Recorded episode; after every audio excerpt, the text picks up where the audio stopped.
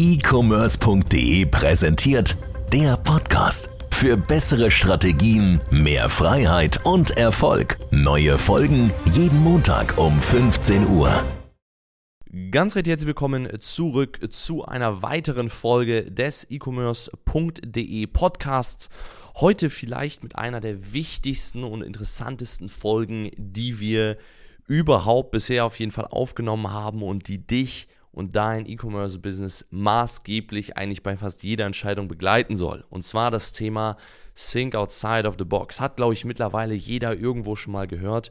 Und heute in diesem Video geht es mir aber nicht darum, wieder das zu erzählen, was man schon so oft gehört hat, weil ich höre immer alle Leute erzählen, Think outside of the box, mach irgendwas outside of the box, aber niemand tut es wirklich. Niemand weiß wirklich, was das bedeutet.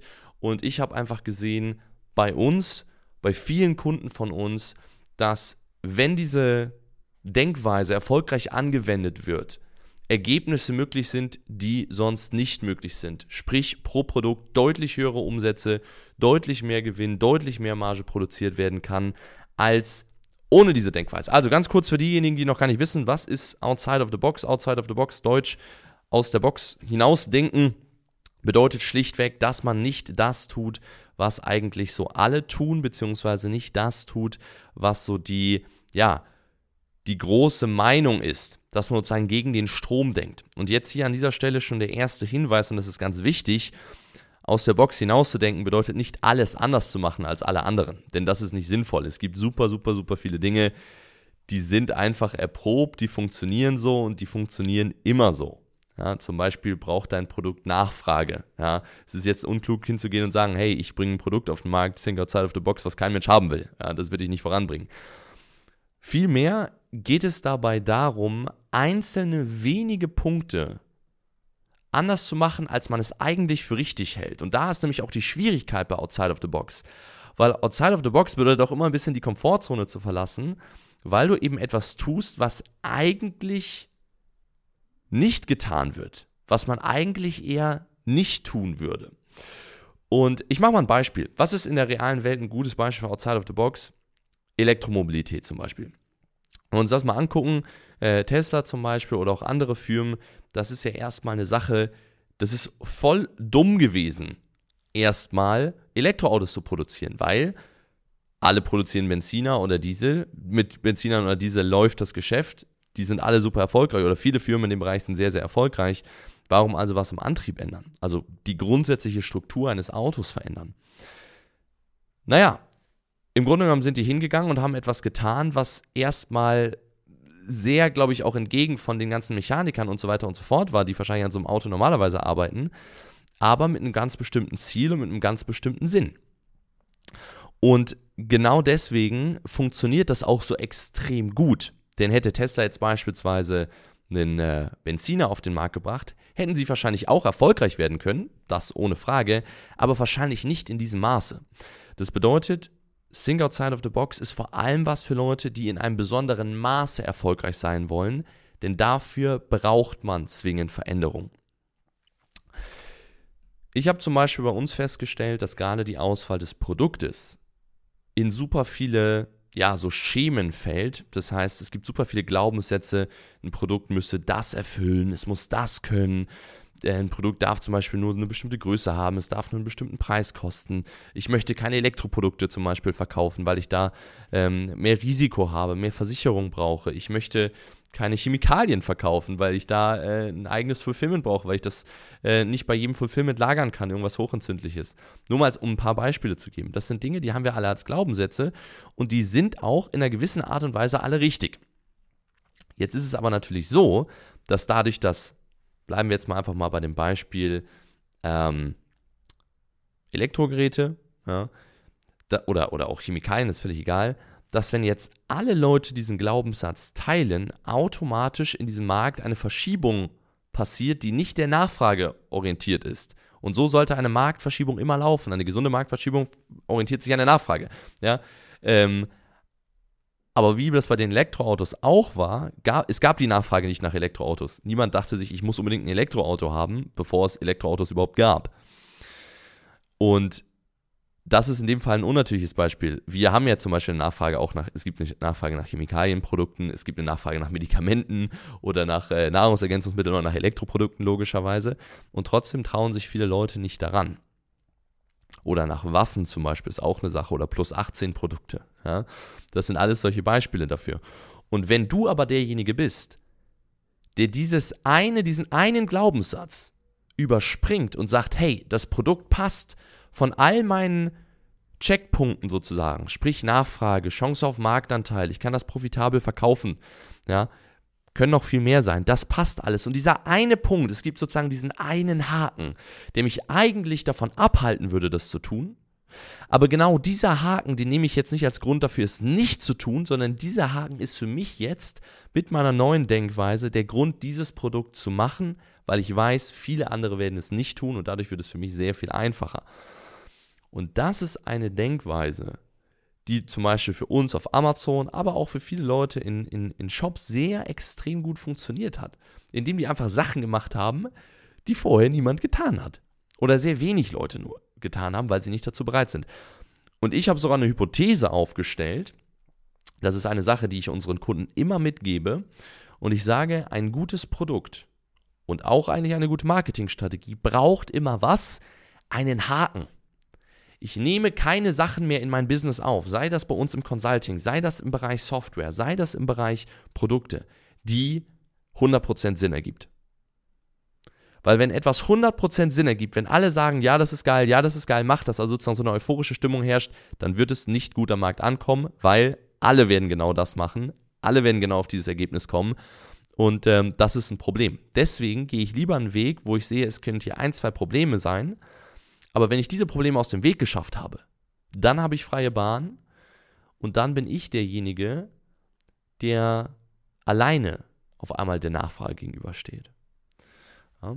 Und ähm, das ist einfach ein unglaublich wertvoller Gedankensatz, den man mehr in sein Business integrieren soll. Weil ich glaube, fast alle, die mal öfter Kontakt haben mit anderen Online-Händlern, kennen diesen einen super erfolgreichen Händler, wo man seine Story hört und sich danach denkt, was? Mit den Produkten, mit dem Produkt, mit, den, mit der Marketingmaßnahme hat der das geschafft? Was? Das kann doch eigentlich gar nicht funktionieren. Ja? Oder ich kenne zum Beispiel viele, äh, viele aus dem, aus dem Bereich und von denen habe ich auch sehr viel gelernt. Ähm, und auch aus diesen, zum Beispiel Apple ist auch ein gutes Beispiel dafür. Apple hat eigentlich alles gemacht, was gegen den Sinn steht. Ja, Nein, wir öffnen uns nicht, wir sind keine offene Plattform, wir machen alles nur von uns. Der Kunde muss auf ganz viele Sachen erstmal verzichten und trotzdem nehmen die Leute das an. Ja, das heißt, es ist eigentlich unsinnvolle Schritte. Und das ist wirklich wichtig. Immer wenn du outside of the box denkst, dann muss es, wie gesagt, wirklich einen Haken geben. Und ein Haken bedeutet, ist, das, ist der, das ist die größte Kunst im Unternehmertum, Dinge zu tun, von denen du nicht überzeugt bist eigentlich, wenn das Umfeld aber passt und das Gros der Sachen richtig ist, werden die Dinge trotzdem funktionieren, sie werden wahrscheinlich viel besser funktionieren. Ich sage das, ich vergleiche es mal gerne mit einem Hürdenlauf. Du musst dir sozusagen vorstellen, wenn du jetzt Leute aufstellst, ja, 100 Leute und die sollen so schnell wie möglich 100 Meter hinter sich bringen. Und du hast eine gerade Bahn, wo einfach nur gelaufen werden muss. Und dann gibt es eine Bahn, da geht es bergauf. Dann gibt es eine Bahn, da ist in der Mitte Wasser dazwischen. Da muss durchgeschwommen werden. Dann gibt es eine Bahn mit Hürden und du sagst den Leuten, verteilt euch, dann werden 90, 95 Prozent am Ende an dieser Linie stehen, wo gar, kein, gar keine Hindernisse sind. Und dementsprechend werden die vielleicht schneller am Ziel sein, aber es werden hunderttausende Menschen vor denen am Ziel sein, in ihrer Disziplin. Während auf der Rennstrecke, wo zum Beispiel Wasser dazwischen ist, viel weniger Leute antreten, dadurch man vielleicht etwas länger braucht, weil man erst dieses Problem lösen muss. Aber wenn man es dann zum Ziel schafft, ist man einer der wenigen und hat dadurch einfach viel bessere Ergebnisse. Und das ist eine Sache, die kannst du in dein Business integrieren, sowohl zum Beispiel bei der Auswahl von den Produkten, du kannst es in dein Business integrieren von, zum Beispiel, als ich angefangen habe, war Sourcing in Europa ein absolutes Outside-of-the-Box-Ding. Kein Mensch hat in, in Europa Produkte eigentlich gesourced, oder fast niemand, weil es kompliziert war, es war viel teurer und so weiter und so fort. Heute sind die Leute, die hier in Europa sourcen, dem Rest des Marktes einen großen Schritt voraus und haben jetzt auf einmal super viele Vorteile. Und das ist dadurch zustande gekommen, dass sie erstmal etwas getan haben, was mit mehr Schwierigkeiten zu tun hatte. Und das kann man, wie gesagt, überall machen im Business. Das kann wirklich bei allen möglichen Sachen sein. Was wichtig ist, outside of the box bedeutet nicht, dass man alles umschmeißt, dass man alle Sachen jetzt anders machen will oder dass man völlig sinnlose Dinge verändert, wie zum Beispiel, okay, alle machen eine GmbH, ich gründe jetzt eine Aktiengesellschaft beim Staat. So. Vielleicht wird es auch klappen, ich weiß es nicht. Aber es ist eher eine Sache, die, wenn man weiterdenkt, untypisch wäre und unsinnvoll wäre. Also, schau einfach mal dein Business jetzt an und schau dir an, wie viele Dinge tust du eigentlich in deinem Business, die nicht jeder tut oder die nicht jeder so tun würde. Denn umso mehr solcher Punkte da sind, die aber trotzdem funktionieren, desto wertvoller ist dein Geschäft, desto nachhaltiger wird dein Geschäft funktionieren und desto besser und effizienter kannst du dich gegen Konkurrenten durchsetzen. Sei das in Maßnahmen des Marketings. Ja. Ich mache noch ein Beispiel. Wir sind zum Beispiel im Marketing mal den Weg gegangen und haben einfach mal Printwerbung in Zeitschriften gedruckt für eine Fachzeitung zu der Nische und der Kategorie, zu der wir unsere Produkte verkaufen. Das ist eine Sache, die kennt jeder, aber niemand würde im Online-Marketing sagen, du musst in Fachartikeln Werbung drucken. Diese Fachartikel-Werbung hat uns pro Kunde nicht mal 50 Cent gekostet danach, wo wir es nachgerechnet haben. Nicht mal 50 Cent. Ich bezahle auf Amazon fürs gleiche Produkt fast 1,50 Euro für einen PPC-Klick und dann muss ich aber 5, 6 Klicks sammeln, um einen Verkauf zu machen.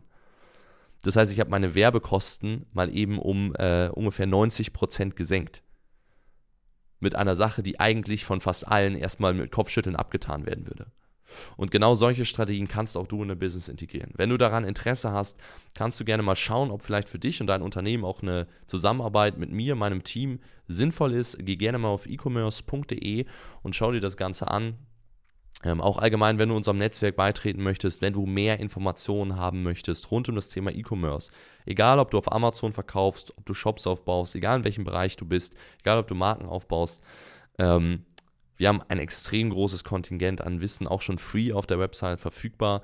Und natürlich, wenn du direkt mit uns zusammenarbeitest, hast du uns noch als Team, als Netzwerk mit dabei. Und wir können Dinge für dich noch schneller möglich machen, noch schneller umsetzen und äh, dein Business noch schneller aufs nächste Level bringen. Und eine Sache, mit der du das definitiv tun kannst, ist, aus der Box herauszudenken. Mein Name ist Niklas Spielmeier. Ich freue mich, wenn wir uns nächste Woche wieder hören. Und bis dahin wünsche ich weiterhin viel Erfolg und bis dahin, ciao.